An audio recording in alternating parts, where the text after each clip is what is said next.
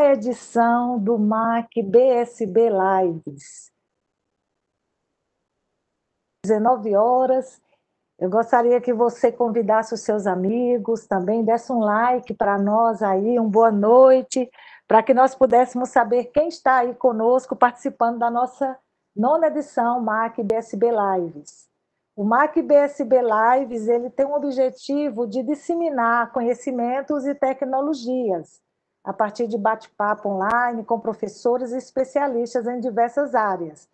E o nosso programa ele está acontecendo todas as quartas-feiras, às 19 horas, aqui no nosso canal oficial do Mackenzie Brasília no YouTube. E hoje é um dia especial para nós, porque nós estamos iniciando a primeira live é, promovida pela coordenação do curso de Engenharia Civil da Faculdade Presbiteriana Mackenzie Brasília. E aqui eu quero deixar o meu agradecimento ao professor Walter, diretor da nossa faculdade, e ao, ao nosso diretor acadêmico, o professor Spésia, pela confiança depositada em nós para que pudéssemos estar conduzindo essa live hoje à noite.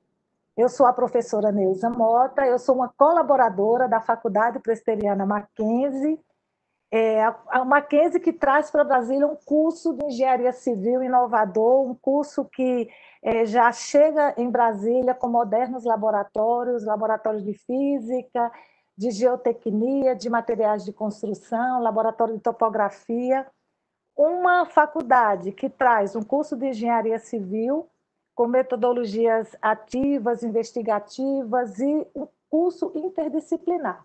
Então, se você quiser conhecer um pouquinho mais sobre o curso de Engenharia Civil da Faculdade Presbiteriana Mackenzie, você pode escrever para o e-mail engenharia.bsb.mackenzie.br. Esse e-mail vai estar aí sendo divulgado no nosso chat. Você pode é, enviar perguntas e tirar dúvidas e futuramente conhecer as nossas instalações. Durante a nossa live, vocês vão poder também fazer as perguntas para os nossos convidados.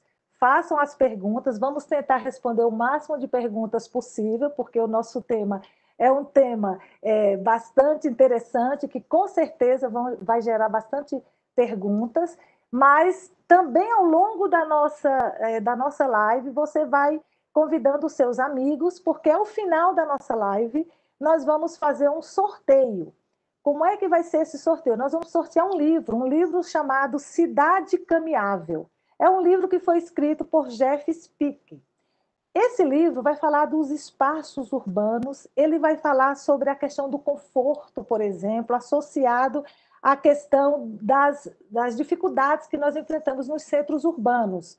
O autor fala um pouco de cidades médias norte-americanas e demonstra que o que nós precisamos colocar como é, parâmetro fundamental são as pessoas, o pedestre para o centro, como aquele que vai utilizar com segurança é, as grandes cidades. Então, é um livro bastante interessante, com uma leitura muito leve e objetiva, e nós queremos sortear com todos os nossos participantes. Então, para isso, você vai acessar um link que nós vamos disponibilizar durante toda a live para que você possa concorrer no final ao sorteio do nosso livro. Então, vamos iniciar a nossa live. É, eu, a nossa live tem por tema a época de confinamento, como lidar com os barulhos nos condomínios. E para que essa live pudesse acontecer, nós trouxemos dois convidados. Né? O nosso primeiro convidado, nosso é, professor Sérgio Garavelli. O professor Sérgio Garavelli é doutor em física, é professor universitário e pesquisador multidisciplinar em engenharia acústica ambiental e atuando principalmente nos temas mapas de ruídos, ruídos ambientais, qualidade de vida, conforto acústico, com interface muito grande com a engenharia, com os cursos de arquitetura e ciências da vida. O professor Sérgio é consultor na área de engenharia acústica e ambiental e é diretor também da Sonora Engenharia. Professor Sérgio, para nós do Mackenzie é uma alegria muito grande recebê-lo aqui na nossa live e eu gostaria de passar a palavra para suas considerações iniciais. Boa noite, Neuza. Boa noite, Elis. Primeiro, gostaria imensamente de agradecer o convite. Para mim, é um enorme prazer é, fazer esse evento com a professora Neuza, com a Elisa. A professora Neuza é reconhecida no Brasil inteiro pela competência dela na área e também pelo Mackenzie. É, é uma instituição, eu faço, além dessas atividades, eu faço avaliações é, institucional pelo INEP já mais de 15 anos. E, e o Mackenzie é sempre uma referência. Quando a gente é sorteado, né, vai fazer uma avaliação no Mackenzie, a gente vai todo mundo, os avaliadores já vão ansiosos, sabendo que vão encontrar uma instituição de qualidade, uma instituição muito séria e uma das melhores instituições do Brasil. Então, sempre é um prazer trabalhar com isso. Em relação ao nosso evento de hoje, eu acho que essa parte, essa área de acústica nos últimos anos, ela está tendo uma dimensão muito grande, principalmente depois do lançamento da NBR 15575, né, que veio para revolucionar toda essa, essa área de, de arquitetura, de engenharia, e, e aí as pessoas estão mais preocupadas com a qualidade de vida, porque, no fundo, o que essa norma prevê e toda a área de pesquisa de acústica, ela está preocupada com a qualidade de vida das pessoas. Então, muito boa noite, muito obrigado.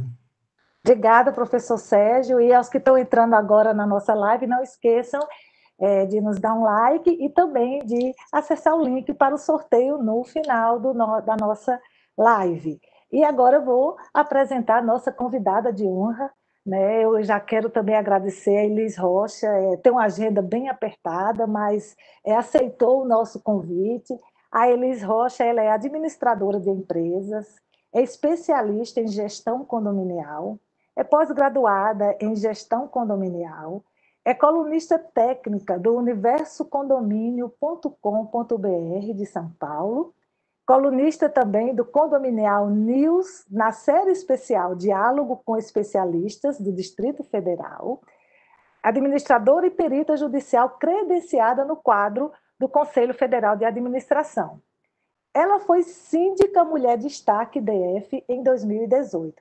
Então, Elis, para nós é uma honra tê-la aqui conosco, trazendo uma contribuição é, nessa live é, que tem tudo a ver com os condomínios. Né? Eu vou te passar a palavra e já vou te provocar, porque eu gostaria muito que na, na sua fala você já nos trouxesse uma abordagem sobre quais são os principais barulhos existentes em condomínios, em áreas comuns, em áreas privativas, é, mais comuns e independente de pandemia. Se nós não tivéssemos a pandemia, em momento de pandemia, quais são esses barulhos mais comuns?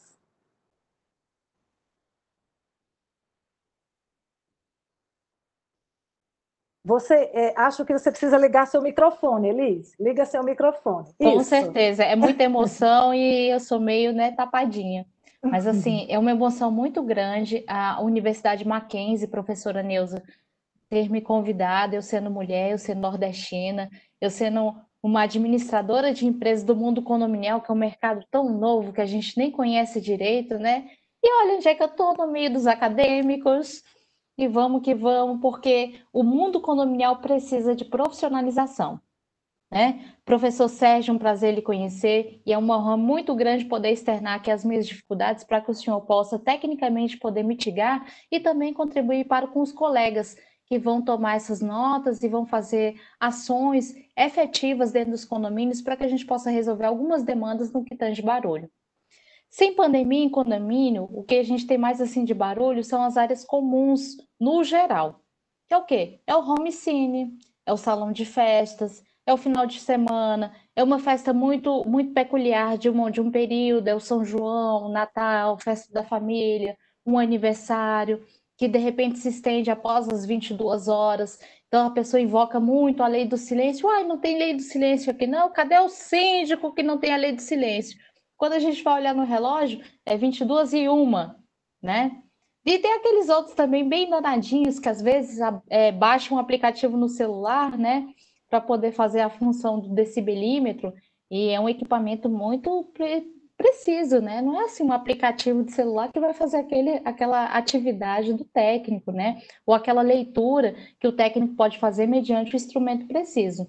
Além disso, a gente também tem Porque condomínio também é muito pautado nas relações interpessoais. Então a gente tem assim, aquele vizinho que sábado de manhã liga a parafusadeira, a gente tem as crianças que de repente estão em casa e que estão fazendo qualquer tipo de barulho diferenciado.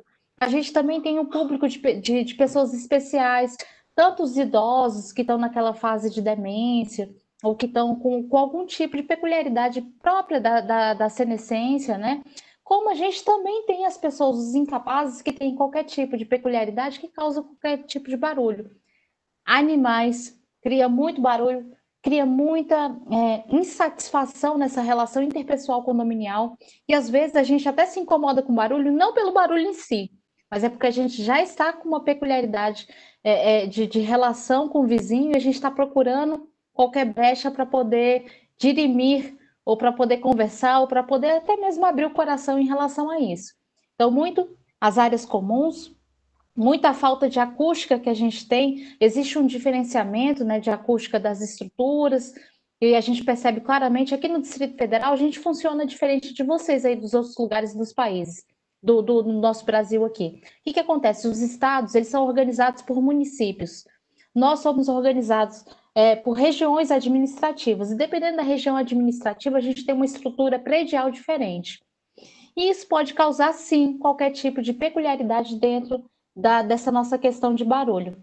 E por fim, o que eu podia dizer que, independente de pandemia, também causa barulho, também é muitas pessoas chegando no horário de trabalho assim muito diferenciado, chega com salto alto, ou chega com sapato assim que tem qualquer característica do barulho, e o próprio apartamento às vezes tem um acabamento que faz com que esse, esse barulho ou ecoe para as demais unidades, ou que ofenda a unidade imediatamente inferior. Então, fora de pandemia é isso: áreas comuns, salto alto, as crianças, pets também que criam muito tipo de situação, e muito pet também com um porte muito maior do que a unidade privativa pode comportar. Perfeito, Elis. Foi uma série de, de perguntas. A gente pode separar essas questões em dois tipos, né? O primeiro é o tipo de, de ruído comportamental, que é uma conscientização dos moradores, né? É, como é que a gente está tratando de uma parte mais técnica, talvez a gente dê que essa parte de conscientização, de convivência, que é muito importante, mas para tratar numa outra abordagem. Agora, tem a parte técnica mesmo, né? Então, por exemplo, salão de festa, home theater, é, outros, por exemplo, um, um, um, quarto que uma pessoa quer se transformar, às vezes, num, num, num estúdio de ensaio. É, isso tem é, a tecnologia, até com novos elementos, tudo já tem soluções acústicas para mitigar esses problemas. É que, primeiro, é, em geral, as pessoas têm pouco conhecimento dessa área, que é uma área como é uma área relativamente nova para o Brasil, né? Pelo menos aí de, depois do lançamento da NBR 15575 que eu citei no início, que foi lançado em 2013, mas a partir de 2015, 2016 que começou um movimento maior principalmente por parte das incorporadoras, das grandes empresas, para fazer esse projeto de adequação.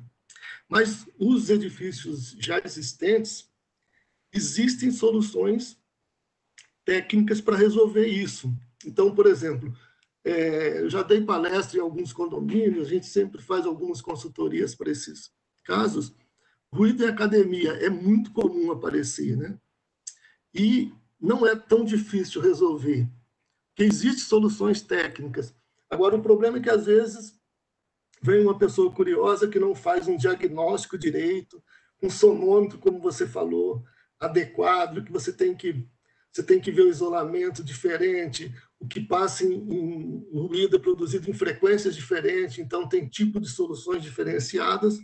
Então, existem soluções técnicas para mitigar esse problema. Assim como no salão de festa, Salão de festa é muito comum a gente ter um, um, o que a gente chama de um tempo de reverberação muito grande, que é o tempo que, o, que o, um som fica no ambiente até ele sofrer um decaimento que a gente não ouve mais. Então, se você não tem um tempo de reverberação adequado, as pessoas... e aí tem um efeito que a gente chama de efeito coquetel. É... Então, se você está num ambiente ruidoso, você fala mais alto, você produz mais ruído, isso é uma coisa em cadeia, né? Então, por isso, quando você aglomera pessoas num salão de festa, vai produzir ruído, mesmo que você não ponha música. Mas aí você tem que resolver, tem jeito de resolver atacando dois problemas. Um primeiro, fazendo um tratamento acústico do ambiente, e o outro é isolamento. Então, por isso que tem, tem que ser consultado. Hoje, aqui em Brasília, várias cidades têm é, consultores que são competentes para fazer isso. Né? É, existe ainda um preconceito em geral do pessoal ir fazer né, essa consultoria para resolver esse problema, mas tecnicamente a gente tem essas soluções. Agora, o ruído mesmo produzido dentro do apartamento, você como síndica, talvez já sofreu esse tipo de problema. Às vezes um morador produz um ruído aqui e o, o outro morador, às vezes três, quatro é, pisos abaixo, sente lá e ele acha que é no andar de cima. Minha esposa foi síndica durante dois anos aqui, a gente já teve às vezes eu ia ajudar a resolver conflito, que o cara ia lá praticamente armado visitar o outro. O outro vizinho chegava lá no apartamento, mas aqui não tem ninguém. O, o fulano está de férias, está viajando. E o ruído era mais em cima, porque ele se propaga através das estruturas. Né? Então, acho que um conhecimento um pouquinho mais amplo desse assunto também ajuda a, a resolver esse tipo de problema. Isso, professor Sérgio. E uma questão que você falou aí que eu achei importante é você classificar o tipo destes ruídos, porque a partir dessa classificação do tipo de ruído, você consegue fazer o diagnóstico e você consegue solucionar da melhor forma o problema. É, nesse contexto, você lembrou a norma de desempenho, a 15575, que entrou em vigor em 2013, e essa norma ela trouxe realmente é, uma um diferencial para nós que projetamos de começar a pensarmos aí é, nos requisitos acústicos com relação aos sistemas construtivos, porque nós sabemos que na hora de especificar um sistema estrutural, um sistema de vedação, seja vedação interna ou externa, fachada, aberturas, esquadrias, as coberturas, as casas de máquinas, né? inclusive posição, localização, onde vai ficar o motor, os sistemas é, hidráulicos, elétricos, né? motor de elevador. Então, toda essa especificação, hoje nós temos essa norma, a norma de desempenho, que já exige das construtoras que alguns ensaios sejam feitos nessa área de desempenho. E aí eu gostaria de provocar a Elise e perguntar, Elise, é, olhando dentro desse contexto, é, pensando no edifício como né, um envelope, uma edificação que está inserida no meio urbano, e pensando no que você falou um pouquinho, dependendo da região e do tipo, que é o que eu estou falando, a tipologia do sistema construtivo, você pode começar a perceber que há barulhos diferentes. Você acha, você tem tido assim demandas ou reclamações com relação a, a edifícios no plano piloto, na asa sul, na asa é, é melhor quando você compara com edifícios, por exemplo, das cidades satélites, onde nós temos Águas Claras, Guará, edifícios mais altos e com sistemas construtivos mais atuais? Então, é, antes de entrar nesse mérito, eu até queria fazer um, um, um, case que é de hoje, que a gente conversou e a gente riu muito. É o único condomínio que eu participo de grupo de WhatsApp, porque grupo de WhatsApp para síndico não serve, não participem. É porque é um condomínio realmente muito pequeno.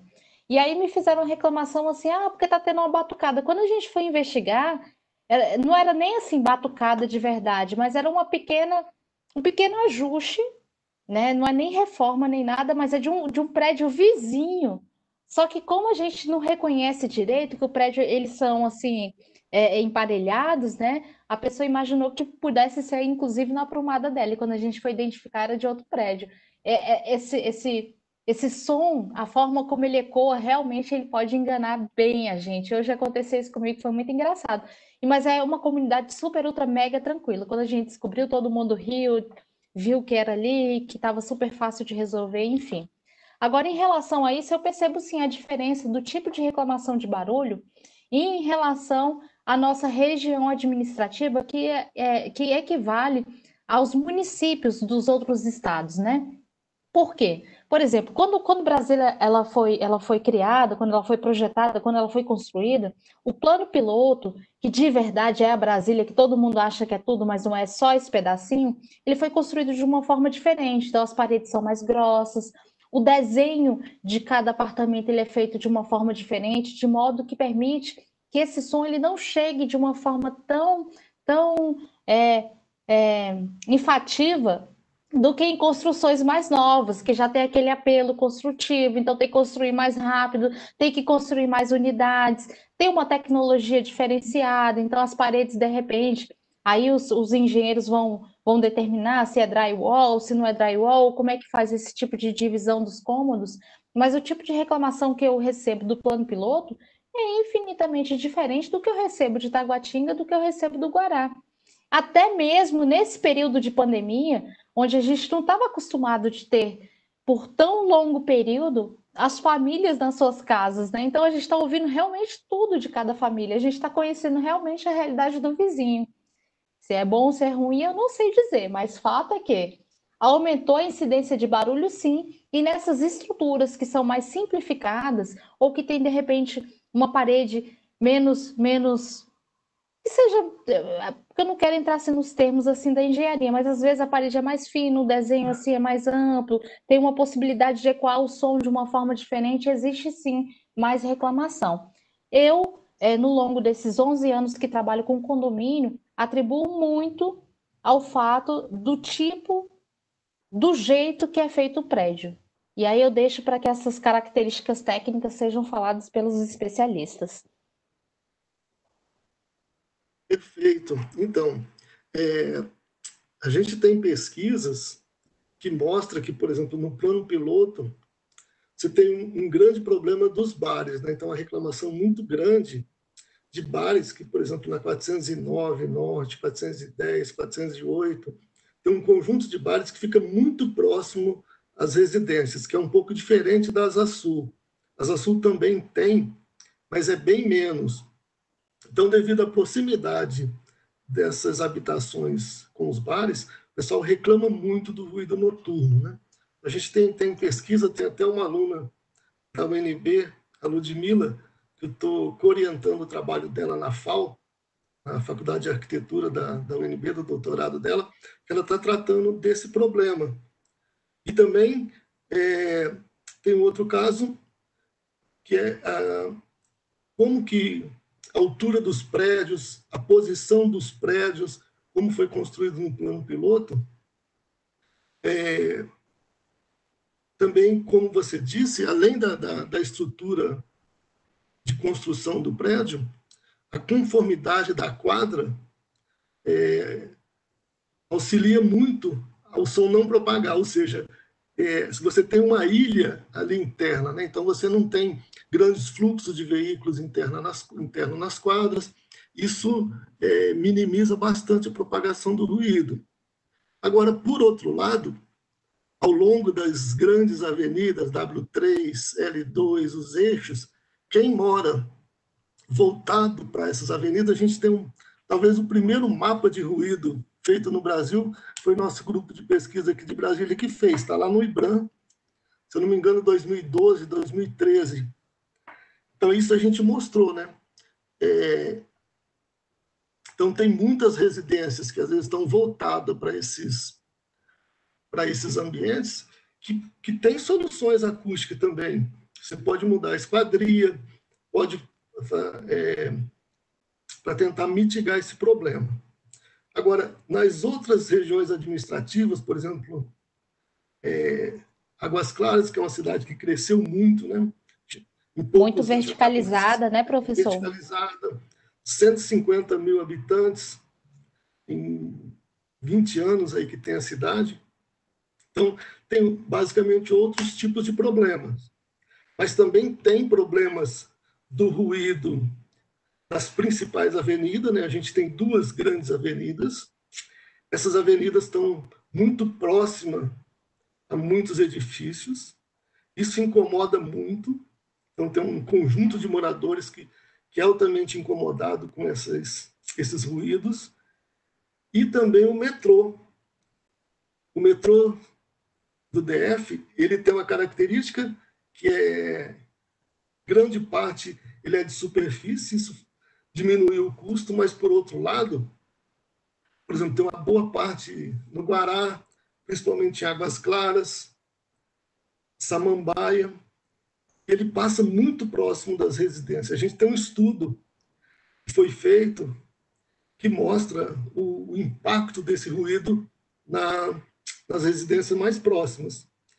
Aí, aí tem dois tipos de solução, né?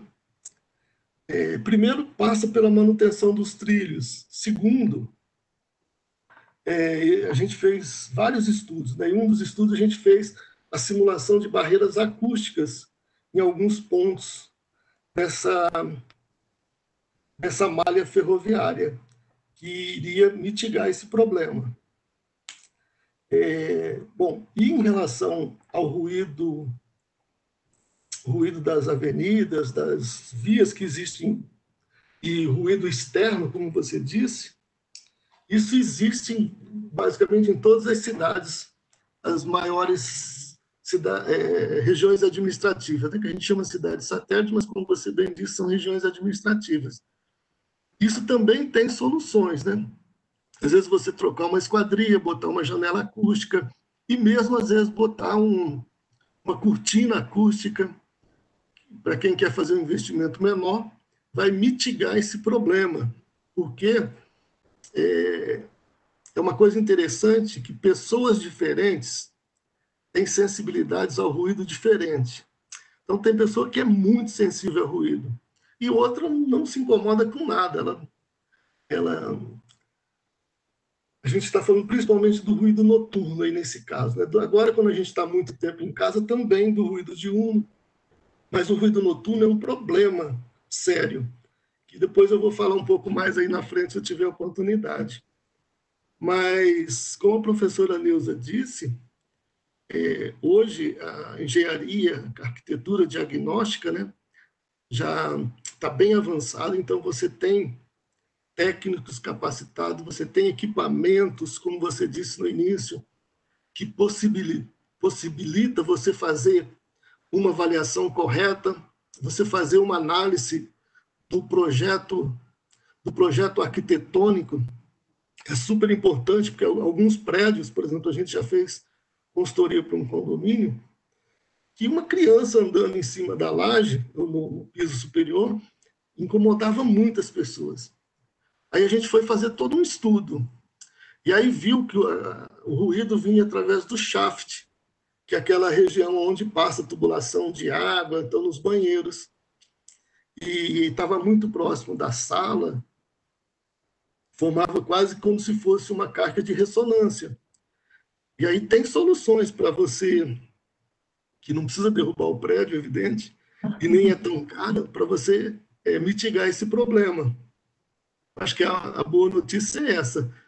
Em a maioria dos casos, você tem soluções. Que bom, e, que a engenharia tem solução, parte, né?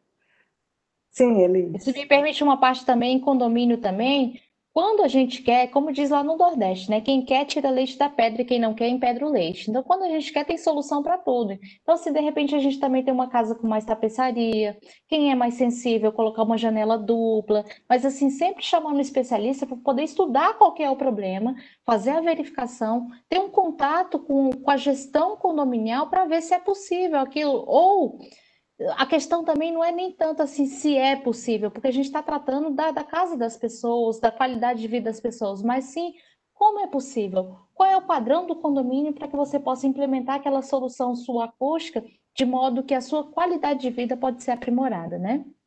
É, e aí, Elis, eu alerto que a solução do, para o meu condomínio pode não ser a mesma. A gente acabou de falar que sistemas construtivos Sim. aqui do plano piloto, é, que são concreto maciça ou pré-moldadas, bem diferente das estruturas é, das cidades satélites, dos prédios mais altos, onde a gente tem laje cabaça, onde a gente tem vedações em drywall, né, paredes internas.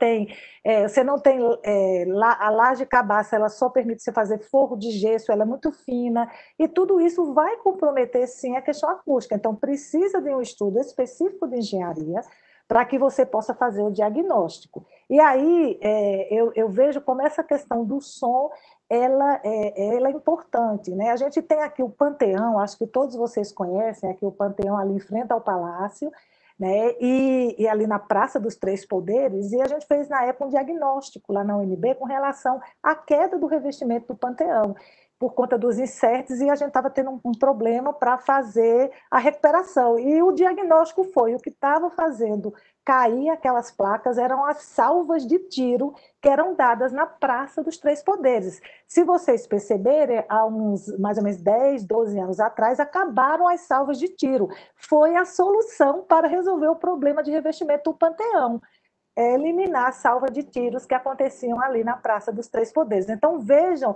o poder que o som tem né, de muitas vezes vibrar, de, de causar incômodo para os moradores. Então, nós estamos vendo que várias pessoas estão aqui participando da nossa live. Eu queria agradecer a todos vocês, o Edson, o professor Edson Benício, muito obrigado pela sua presença. O professor Spésia também já deu um alô aqui para nós. Eu gostaria que vocês também pegassem o link que a gente está disponibilizando aí no nosso chat para que você pudesse concorrer no final ao sorteio do nosso e-book. Né? Nós vamos estar sorteando no final. E também nós estamos colocando aí o e-mail do curso de Engenharia Civil da Faculdade Presbiteriana Mackenzie, para se você quiser enviar alguma pergunta mais específica para um dos nossos convidados, você pode também ficar à vontade e nos enviar, que teremos o maior prazer em responder. Eu queria agora provocar a Agora vamos falar da época que nós estamos vivendo, Elise. Nós estamos em época de pandemia. E época de pandemia quer dizer trabalho em home office, quer dizer crianças em casa, né? não, não estão na escola, estão ali dentro dos, dos apartamentos, das áreas privativas, porque está o inverso agora. As áreas comuns estão interditadas, elas estão fechadas. Então, as crianças vão ter que brincar dentro do apartamento, conviver com o pai que está trabalhando em sistema home office. E eu queria que você me falasse como é que está a vida agora nos condomínios.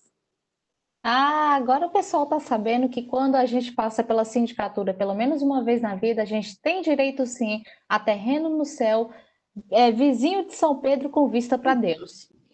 Nunca na história a gente teve tanta gente junta ao mesmo tempo, convivendo na mesma hora, no mesmo tempo, e cada um com, com, com as suas peculiaridades. Então, assim, a coletividade, ela, ela, ela teve uma importância e teve uma relevância, inclusive em nível de debate, que a gente nunca antes em condomínio, mesmo que a gente tivesse a intenção, mesmo que a gente viesse com a, com a, legislação vigente, com as normas e tudo mais, mas esse foi um momento real e palpável que as pessoas puderem, puderam sentir isso.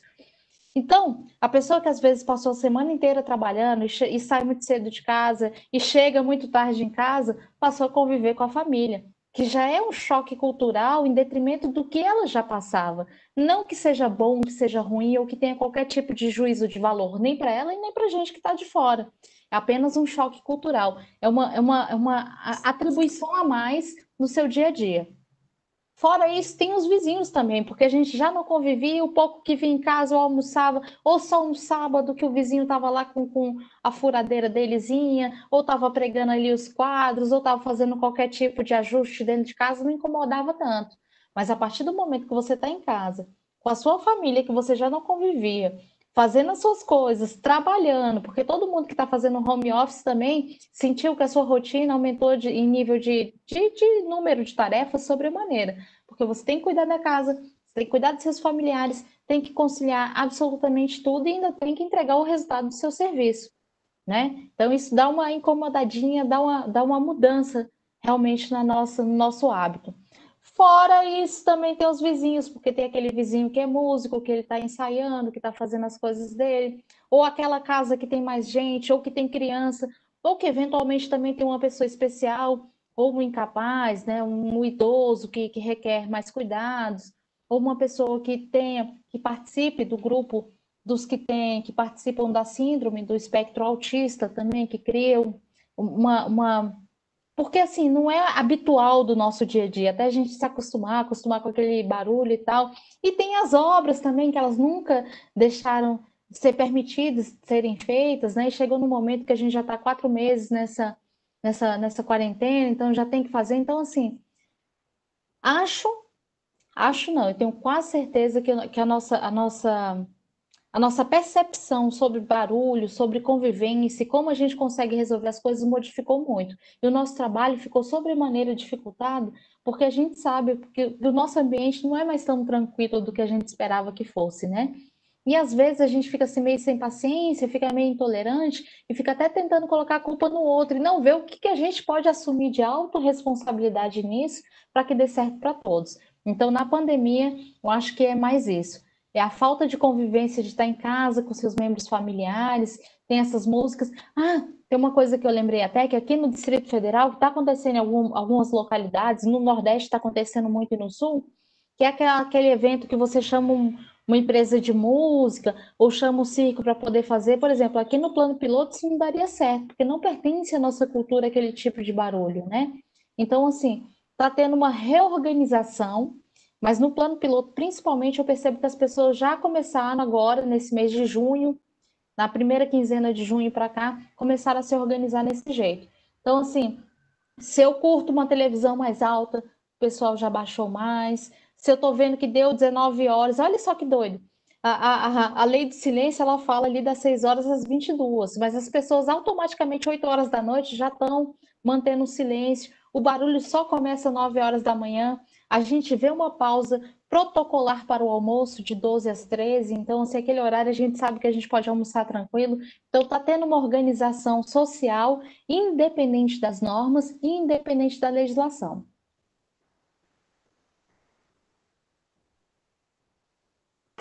Então, é, eu acho que essa questão do home office, que boa parte da população está trabalhando, a gente que é professor né, teve que aprender muito rápido.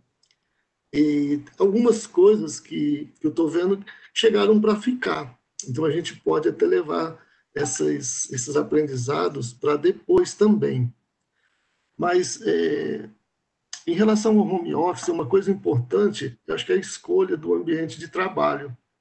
Principalmente quando a gente vai, é, como professor, você vai vai falar, vai dar aulas online. É, por exemplo, eu fiz um outro evento com uma fonoaudióloga, que é, os fonoaudiólogos estão fazendo atendimento online, os psicólogos estão fazendo atendimento online. Então, em, em todo esses atendimentos online, por exemplo, quem tem consultoria com empresas, por exemplo, na Sonora Engenharia, a gente já tem feito as reuniões, reuniões com, com empresários, com clientes, tudo é, em home office. Então, a escolha desse, de um ambiente adequado é importante. Então, a gente tem que pensar em duas coisas. Quando a gente pensa num, ambiente ideal para fazer, para transformar né, no seu ambiente de trabalho, aqui eu estou falando principalmente nos locais em que a palavra falada é importante. Né? Então, tem uma, uma, um conceito na área de, de engenharia acústica que é a inteligibilidade da fala, que está relacionado com a quantidade de, de letras, de, de letras que você fala e a quantidade que é entendida. A gente normalmente não entende todas as sílabas que são ditas. A gente entende um percentual. E o cérebro, ele, ele completa naturalmente esse, essas sílabas que estão faltando. Agora, claro que quando essa inteligibilidade é muito baixa, você tem que fazer um esforço grande para ser entendido. Então, por exemplo, se um professor dá aula num ambiente que a inteligibilidade é baixa, o aluno lá, ele começa às vezes a assistir aula, em pouco tempo ele, se também o ambiente dele não for adequado, ele está cansado, ele vai parar a aula, vai fazer outra coisa, não vai ficar ali o tempo que é necessário. Então, para a gente melhorar a inteligibilidade da fala, tem dois, duas coisas que é importante. A primeira coisa, eu já disse aqui, é o tempo de reverberação. Então, você fazer uma adequação do seu ambiente. Então, como é que você faz isso? Claro, você pode fazer um projeto acústico todo, um, um sistema de absorção, tudo, mas você pode, como a própria Elis falou, você pode, às vezes, colocar um tapete, colocar uma cortina mais grossa, colocar materiais absorventes no ambiente que vai melhorar esse, essa reverberação, vai diminuir. E a outra coisa é o isolamento acústico. É, você não vai fazer uma obra, às vezes, no, no seu no ambiente para passar a pandemia. Mas aí você pode escolher, às vezes, um ambiente é, mais isolado, fechar a porta, fechar, às vezes, a, janela, como se, por exemplo, eu moro perto de uma avenida que tem muito movimento. Então, normalmente eu fecho a janela para evitar que os ruídos externos adentrem o ambiente. A gente tem que tomar esse cuidado para que a qualidade do ambiente que você vai, vai fazer esse atendimento, vai ter essa entrevista, melhore.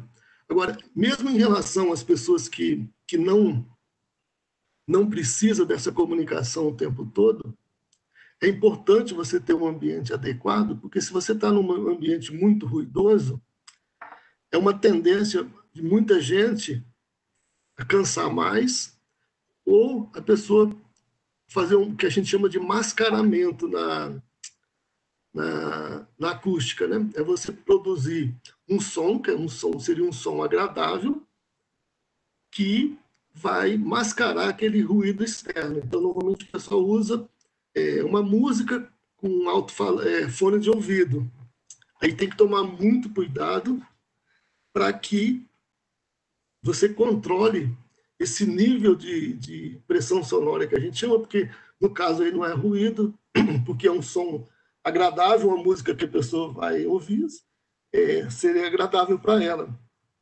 Mas se esse som estiver muito alto, ele pode provocar perdas auditivas. A gente tem um estudo que foi feito durante um ano e meio, mais ou menos, a gente ficou medindo os níveis de pressão sonora que as pessoas estavam ouvindo em fones de ouvido. E a gente chegou num resultado de uma pesquisa que foi preocupante. Foi feito em 400, 400 pessoas, né? Na faixa de 15 a 25 anos. E se as pessoas tiverem continuar esse comportamento, a tendência é eles terem perdas auditivas é, enquanto estão relativamente jovens. Então a gente corre o risco de ter uma classe de jovens com perdas auditivas significativas. Isso tem que ser tomado um certo cuidado com isso.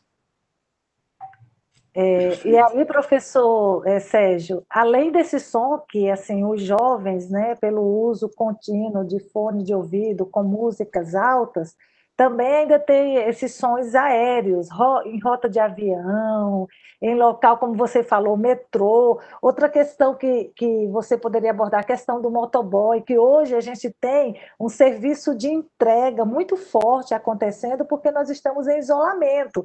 Então, às vezes, é aquele motoboy que estaciona aquela moto barulhenta na porta dos condomínios, e isso é, é, é um momento diferenciado que nós estamos vivendo, não é, professor?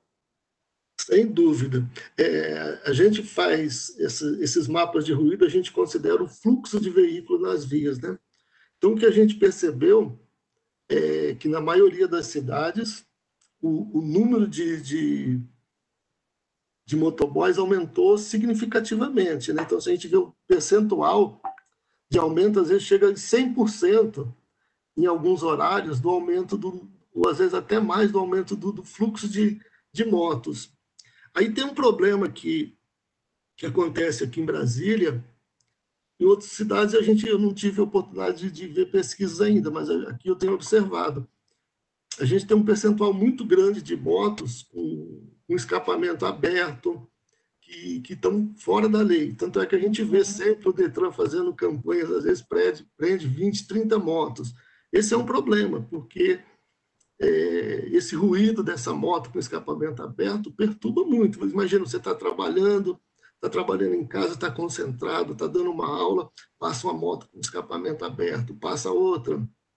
À noite, esse é um problema sério que perturba é, o sono das pessoas, né? A Organização Mundial de Saúde considera que o ruído, ou a poluição sonora, é o segundo tipo de poluição que atinge o maior número de pessoas no mundo. Só fica atrás da poluição do ar. E eles estão preocupados atualmente, principalmente com ruído noturno. Então, ruído, quem mora em rota de avião, quem mora perto de avenida, ou às vezes perto do, desses polos geradores de viagem, como o Benício, uhum. que está ouvindo a gente aí, trabalha com isso também, que são esses supermercados, e mesmo esses pontos de entrega, né? uma pizzaria que tem muito delivery, esse tipo de coisa, é um polo gerador de tráfego ali. E isso incomoda muita gente. E durante a noite a gente tem que ficar atento a isso, porque a gente, o pessoal da, da da ciência do sono, né? Diz que a gente tem três estágios do sono. Tem um estágio que a gente chama de sono REM, que é um, é um sono que a gente tem que passar algumas horas por noite nele. A gente não passa períodos contínuos, a gente, sei lá, passa 20 minutos, 30 minutos, depois vai para outro estágio e volta nesse sono. Mas se você, às vezes, está num ambiente que não é acusticamente confortável, mesmo às vezes passa uma moto, passa um, um, um, avião, mesmo ele não te acordando, ele te tira desse sono REM. E aí, se você não tem uma boa qualidade de vida, de sono, você não vai ter uma boa qualidade uhum. de vida. Isso prejudica é. muito, a gente vê isso. Você fica uma, duas noites sem dormir direito, você já muda o humor, muda a fome, muda o metabolismo. Isso tem sérias consequências ao longo da vida. Então, escolher um ambiente adequado para dormir, olhar isso, é, é importante. E a gente sabe que na engenharia, na arquitetura, tem soluções para resolver esse tipo, para mitigar esse tipo de problema. Mesmo uhum. condomínios mais antigos. Hoje, por exemplo, quem, quem é mais sensível, hoje você vai comprar um apartamento novo, ele tem classes de ruído, né, de acordo com NBR 15, que é 75, que a professora Neuza comentou muito bem. Você tem classe de ruído, você tem um, um desempenho mínimo, intermediário e superior. Então, claro, quando a pessoa é mais sensível, ela vai procurar um empreendimento que tem um nível de isolamento ou médio ou superior. Não significa que ela não vai ouvir os, os sons externos, vai, mas com uma intensidade menor do que se fosse num condomínio que atinge só o mínimo da norma. Uhum. E aí, professor, a gente já está tendo aqui algumas contribuições é, das pessoas que estão aí nos ouvindo. É, por exemplo, o William Alves está falando da importância né, do profissional que vai projetar ter a sensibilidade de considerar essa questão acústica. Também o, o Edson Benício é, lembra para a gente que há como a gente resolver os problemas de ruído oriundos de shafts quando a gente trabalha a questão do isolamento, né, dos shafts, ou seja, a solução. E muitas edificações têm tido problemas em shafts, em barulhos oriundos que vazam né, das unidades habitacionais pelo shaft, exatamente por conta de não ter considerado essa questão do isolamento acústico. Então, eu gostaria que vocês fossem fazendo as perguntas, nós já vamos passar para o terceiro momento da nossa live. Eu vou começar a fazer a pergunta para os nossos convidados, e você pode enviar sua pergunta aí pelos, pelo nosso chat. E também eu lembro que está disponível o e-mail do curso de Engenharia Civil da Faculdade Mackenzie, engenharia.bsb.mackenzie.br. Então, eu vou fazer a primeira pergunta para Elis. Elis, estão é, te perguntando aqui é, eu acho que é um, um site, é um e-mail institucional da Perícia Predial Engenharia, está te perguntando sobre quais têm sido os procedimentos em condomínio quando da reclamação de ruídos com potencial ori, é originado né, dos sistemas construtivos, ou seja, o ruído acontece porque a tipologia do sistema construtivo favorece. O melhor cenário para o condomínio, embora nem todos que pertence à massa condominial acha que é, né? Porque eu já ouvi coisas assim, ah, o síndico está inventando situação para poder gastar dinheiro. A gente tem uma assessoria de engenharia diagnóstica para que a gente possa ter um técnico, posto que nem todo síndico ele tem essa capacitação para poder fazer a avaliação técnica da forma mais correta. Então, o primeiro passo é ter uma assessoria de engenharia para a gente poder ver como é que está acontecendo, como é que o sistema está, atualizar a inspeção predial com frequência, para que a gente possa realmente entender o que, que a estrutura tem para dizer para a gente, qual que é o diagnóstico dela e o que, que a gente vai fazer a partir do, do cenário que ela nos apresenta, tanto de forma preventiva como de forma corretiva. Quando a pessoa reclama desse tipo de coisa, o primeiro passo que o condomínio tem que fazer é avaliar para ver se é realmente aquilo.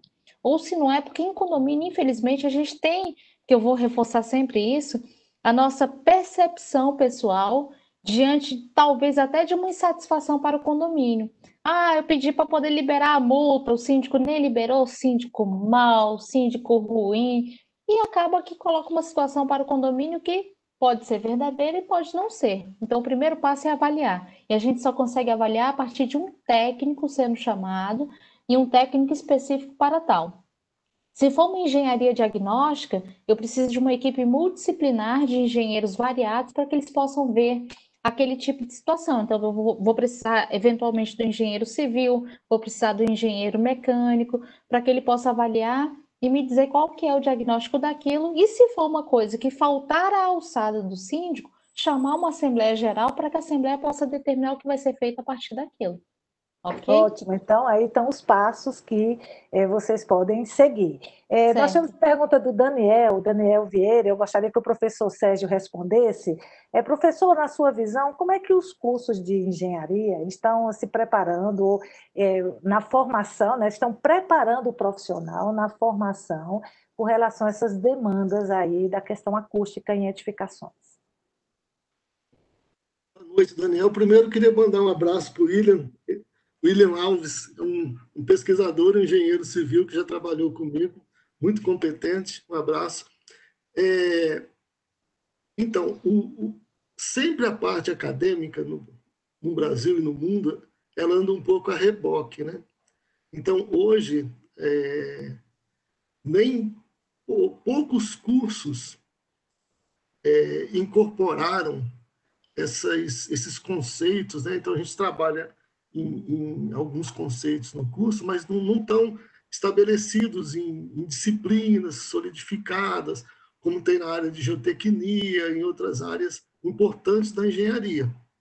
Então, agora que, que o, os cursos estão percebendo isso, isso não é só na engenharia, na arquitetura também.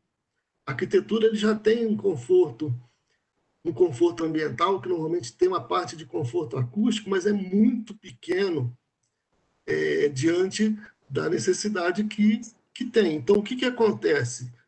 Você vê a maioria dos, dos consultores, de quem trabalha nessa área, fez curso de especialização. Eu não sei se essa vai ser uma tendência, porque também hoje, se você olhar é, a engenharia, que é uma mesma arquitetura, né? Você engloba muitas áreas diferentes. Então, é impossível num curso de cinco anos você aprender tudo. Então, os cursos têm que fazer opções. E aí, eu acho que cabe ao estudante depois então, fazer um curso de especialização.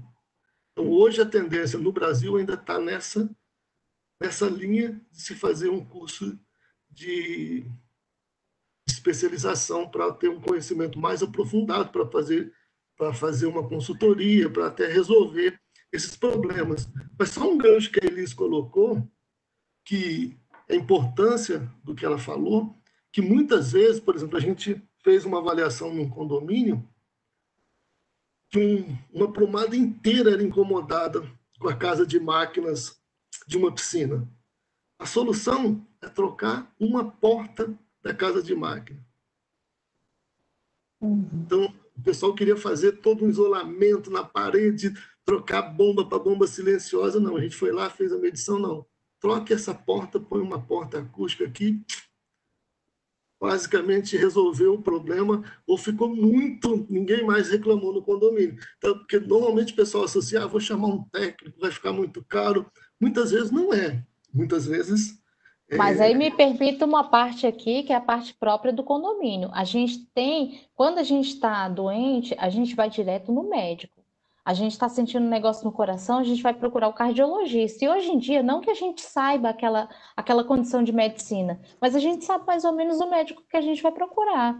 Tá com uma dor, às vezes, de cabeça, você vê. Ah, por exemplo, eu tenho, tenho uma, uma situação reumatológica nessa mão e no ombro.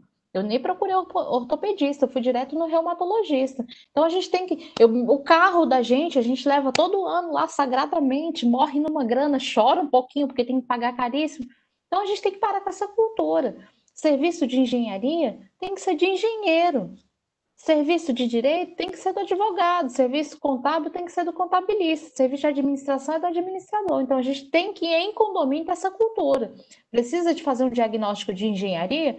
tem que chamar o engenheiro. Eventualmente, aí a gente vai, vai é, ter funções análogas ou semelhantes com da arquitetura, é, ressalvadas devidas proporções, e também vai ter agora do novo conselho de técnicos, que podem fazer algumas atividades, mas sempre com muita consciência e feito pelo técnico.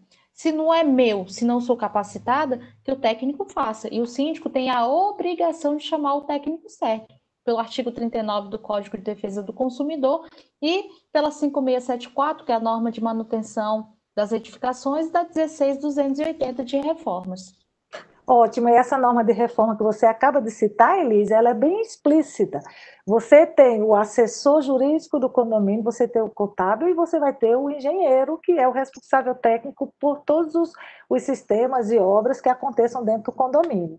E aí, fazendo um gancho com o que o professor é, Sérgio comentou, é, vejam que os cursos hoje, eles estão cada vez mais buscando essa interdisciplinaridade e formando em cursos, sejam de aperfeiçoamento ou sejam cursos de pós-graduação, o engenheiro civil, por exemplo, para atuar nessa área.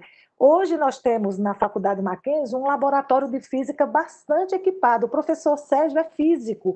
Isso tem muito, essas medições, né, professor, tem muito a ver com a física. Ou seja, a gente tem que começar a preparar os nossos alunos nas disciplinas básicas da engenharia, para que a partir daquela disciplina eles já comecem a entender a importância do papel do engenheiro dentro desses processos. E eu digo, tá? A norma de desempenho está exigindo das construtoras que estes ensaios e esses levantamentos com relação aos sistemas construtivos e as medições em decibéis dessas é, soluções construtivas sejam medidos, fazem parte de uma exigência normativa. Então, de fato, o engenheiro que vai atuar nessa área vai ter muito mercado, inclusive os laboratórios que vão prestar serviços nessa área acústica. Então, assim, é, é, acho muito importante essas colocações. É, a gente já está caminhando para o final da nossa live. Eu queria lembrar vocês que ainda não se inscreveram no sorteio, que ainda dá tempo de você se inscrever no sorteio, porque a gente vai, daqui a alguns minutinhos,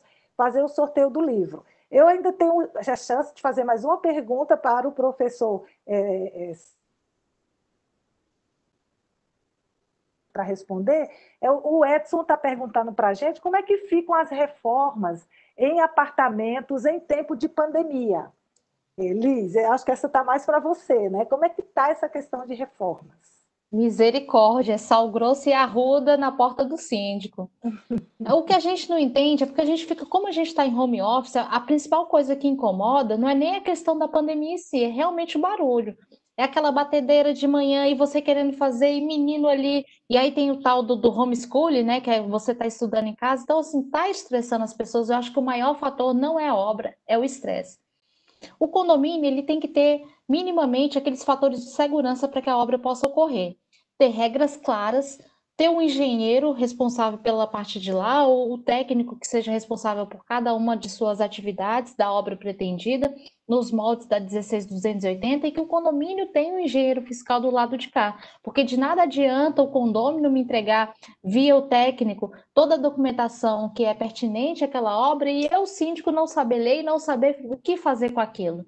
Então, é uma via de mão dupla tem de ter também um prévio aviso aos vizinhos, olha, vai ter uma obra, vai ter um funcionamento assim, assim, assado, e ter também uma prévia discussão para com a empresa que presta esse serviço, inclusive de horário, qual que é o horário de término da obra, o, horário de, de pré-término da obra para ter tempo de ter a estiva, qual é o elevador, se vai ser pela escada, se não vai ser, qual que vai ser a ferramenta sendo utilizada e quais são, quais são os moldes de fazer a desinfecção daquela área onde os operários estão usando, quais são os EPIs, equipamento de proteção individual, que os operários necessariamente têm que usar.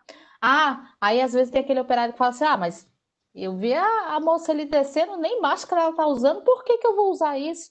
Então, assim, da gente ter um treinamento bacana para que os operários da obra também possam entender qual a importância e a relevância dele estar inserido dentro desse ambiente de segurança. E principalmente deixar a comunidade muito segura de que toda aquele, aquela movimentação está uhum. sendo feita da melhor forma possível. Algumas edificações vão ter duas ou três é, é, é, formas de escoamento dessa estiva e de circulação desse pessoal. Outros condomínios não. Então, que tem horários bem definidos e, principalmente, quem depende, aqui no DF, a gente tem um horário de obra determinado pelo Sinduscom. Mas aí a gente vai é, é, muito personalizado pela nossa lei do silêncio e também pela convenção e regimento interno de cada condomínio. Então, a gente meio que negocia antes da obra começar, para que a regra fique clara para todos, para que a, a obra também não fique inviabilizada, mas que também o condomínio minimamente tenha aquelas regras para poder mostrar também para aqueles moradores que não está nem ofendendo é, é, nenhum dos, dos, tripés, nenhum dos, do, dos elementos do tripé condominial, que é o sossego, a salubridade e a segurança. Então, Ótimo, tendo isso, acho que é muito seguro. Tudo questão, inclusive, a norma de reforma trata. Né? Então, é, a Marise, eu vou fazer a última pergunta agora para o professor Sérgio, e logo após essa pergunta nós já vamos partir para o momento do sorteio, e se você ainda não se inscreveu para o sorteio, por favor, entre no link, coloque o seu nome, e se você ainda ficou com dúvidas, quer fazer algum questionamento, não esqueça de usar o nosso e-mail institucional para fazê-lo. É, professor Sérgio, a Marise Marques, ela está querendo saber como funciona essa assessoria diagnóstica. É possível em condomínios horizontais? Sem dúvida. Essa, essa engenharia diagnóstica, ela funciona até para uma residência, para, um, para, uma, única, casa. É, veja, essa, essa NBR 15575, conhecida como norma de desempenho, ela se aplica a qualquer, a qualquer ambiente residencial, desde uma casa até um prédio, um condomínio horizontal, tudo isso tem tem tá, tá previsto nessa norma. E uma coisa importante hoje que as empresas estão fazendo, as, as empresas sérias ainda, né? Muitas, eu acho que no futuro todo mundo vai ser praticamente obrigado a fazer. É quando você termina de fazer seu projeto arquitetônico, você já passa para um, um, um especialista em acústica para ver se está em conformidade com o, a NBR 15575. Por quê? Veja, é, aqui no Brasil a gente às vezes tem a cultura de deixar o problema ocorrer para depois solucionar. Mas é que fica muito caro. Então as empresas já estão percebendo isso. Então a gente já fez estudos, participou até de, de perícias que uma residência estava pedindo uma indenização lá de quase 200 mil reais, porque estava em, em desconformidade. Então, se você imagina, inviabiliza às vezes uma empresa por causa de um erro desse, que você poderia ter resolvido no projeto é, lá no início. Então, essa, acho que essa cultura é importante, né? De, de você já fazer esses estudos prévios e depois fazer essa avaliação pós-obra, né? Para ver se realmente atendeu aqueles requisitos. Ótimo, professor. Veja a responsabilidade nossa na formação dos nossos alunos, para que eles possam ter uma formação é, levando em consideração tudo que a boa prática da engenharia nos ensina. Né? Então, já partindo para o final da nossa live, eu queria que a, a Elis fizesse as suas considerações finais e já te agradeço muito, Elis, mais uma vez, sua participação, que trouxe uma grande contribuição aqui para a nossa live. Eu que agradeço o privilégio de estar entre os notáveis. Nossa, muito importante para mim. Agora, em relação a, principalmente a minha área, sim, e eu sei que tem muita gente de condomínios nos observando, que a gente perca. E se, se você é síndico, que você leve o conhecimento, porque só o conhecimento liberta das trevas da ignorância. Então, assim, mostre que, como é que é a norma, o condomínio tem que adquirir a norma, a norma ela, ela é comprada pelo site da BNT, Associação Brasileira de Normas Técnicas. Existe uma versão polêmicas à parte no Target, que é sempre mais barato, tem como fazer tipo um clube de assinatura, então dá para ficar comprando normas de uma forma bem bacana. Faz uma cópia para os condôminos, afinal de contas, quem comprou foi o condomínio. E se você é condômino, conselheiro, conselheiro fiscal, consultivo, é membro da comissão de obras, ainda que seja oposição, seja uma oposição inteligente, adquira conhecimento, verifique, fale com o engenheiro, busque uma universidade que tenha um curso de engenharia para poder tirar dúvidas, porque sempre tem um núcleo de práticas que é sempre muito bacana, é muito proveitoso para o condomínio, é proveitoso para quem busca informação e é proveitoso para a universidade que tem a, a, oportunidade de estar em campo, fazendo em loco aquela atividade educacional. Gente, conhecimento liberta. E condomínios, se libertem para o conhecimento, se libertem para o novo, porque engenharia é vida e hoje a gente já fala de engenharia condominial como sendo um membro, um elemento do quadripé condominial: administração, direito, engenharia e contabilidade. Obrigada e boa noite. Muito obrigada, Elise. E o que você falou dos quatro pontos são os nossos cursos aí na Faculdade Mackenzie. Então, vamos. Ainda estou fazendo aí, propaganda grátis. É, vamos estar juntos aí, trabalhando com esses estudos de casos, né, que tanto interessam para o nosso alunado. Professor Sérgio, é com a palavra. Então, é, eu gostaria de agradecer novamente o, o convite da professora Neuza, da, da Universidade Mackenzie, como eu falei, uma universidade que tem uma admiração muito grande, tem um respeito muito grande no Brasil inteiro. Foi um prazer, eles te conhecer aqui, que eu não te conhecia. A professora Neuza já conheço há algum tempo. Deu para você ver que é uma pessoa muito competente, muito ligada e está muito em sintonia do que tem mais de moderno nessa área de engenharia diagnóstica, né? Da importância de você ter um profissional. Por exemplo, a gente já fez ah, como Sonora Engenharia, essa, essa consultoria que a gente tem, a gente já fez diversas palestras em condomínios é, para tentar expor alguns problemas que tem, e depois, normalmente, a gente faz uma, uma palestra rápida, depois tem uma conversa com os moradores, que eles colocam os problemas, e, e às vezes falam, olha, esse, esse problema é muito difícil de solucionar, às vezes não. Então, eu acho que o que você falou é fundamental. O conhecimento liberta mesmo. E, e eu acho que isso que a gente tem que buscar. Então, muito obrigado, fiquem bem, se cuidem. Obrigada, professor. Muito obrigada pela sua participação aqui conosco, enriqueceu muito o nosso debate. Agora nós vamos para o nosso sorteio. Eu queria que colocassem aí a lista das pessoas que se inscreveram e nós vamos fazer aí o sorteio tá? O sorteio desse livro, que vai ser um e-book, nós vamos enviar o livro por e-mail, é por isso que nós estamos pedindo que você, para participar do, do sorteio, você coloque o seu e-mail, tá? Então, nós vamos é, colocar aí na tela para você ver o, o, sorteio que vai ser feito e, e ao mesmo tempo, lembrar para vocês que nós estamos com a, as inscrições abertas né, lá na Faculdade Mackenzie, para o processo seletivo agora do meio do ano. Então, vocês podem entrar lá no site da faculdade, buscar as informações sobre o processo seletivo do meio do ano, tá? Porque as inscrições estão abertas. É, vamos ver aqui quantas pessoas vão concorrer ao sorteio. Pode colocar, Luciana.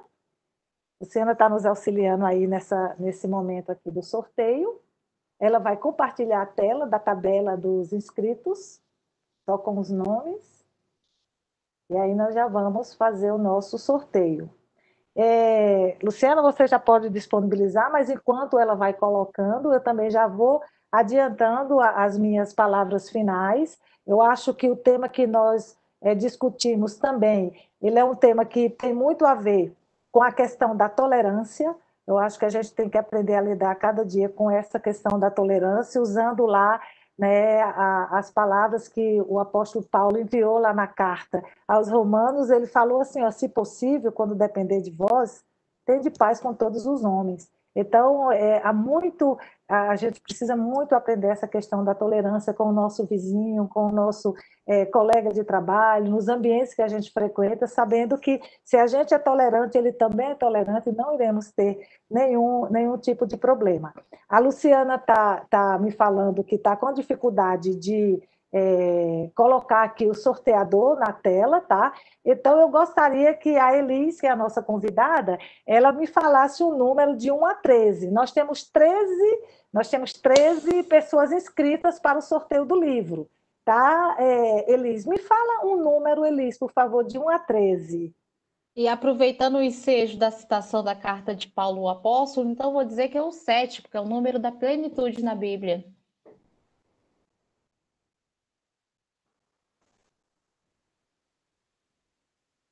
Sete, então a, Luci, é, a, a Elis Luciana escolheu o número sete. Por favor, Luciana, quem foi que ganhou o sorteio? Quem, quem foi o sétimo é, que se inscreveu? Foi o Denis Gabriel. Então, Denis Gabriel foi quem ganhou o livro. Denis, nós vamos entrar em contato com você por e-mail, nós vamos mandar por e-mail o e-book para você. Muito obrigada por você ter participado. Nós queremos agradecer a todos que participaram da nossa live, queremos desejar uma, uma noite abençoada, um final de semana também, e que possamos nos encontrar novamente. Teremos novas lives do curso de Engenharia Civil e vocês também podem até sugerir temas para as nossas lives através do nosso e-mail. Boa noite a todos e muito obrigada. Tchau.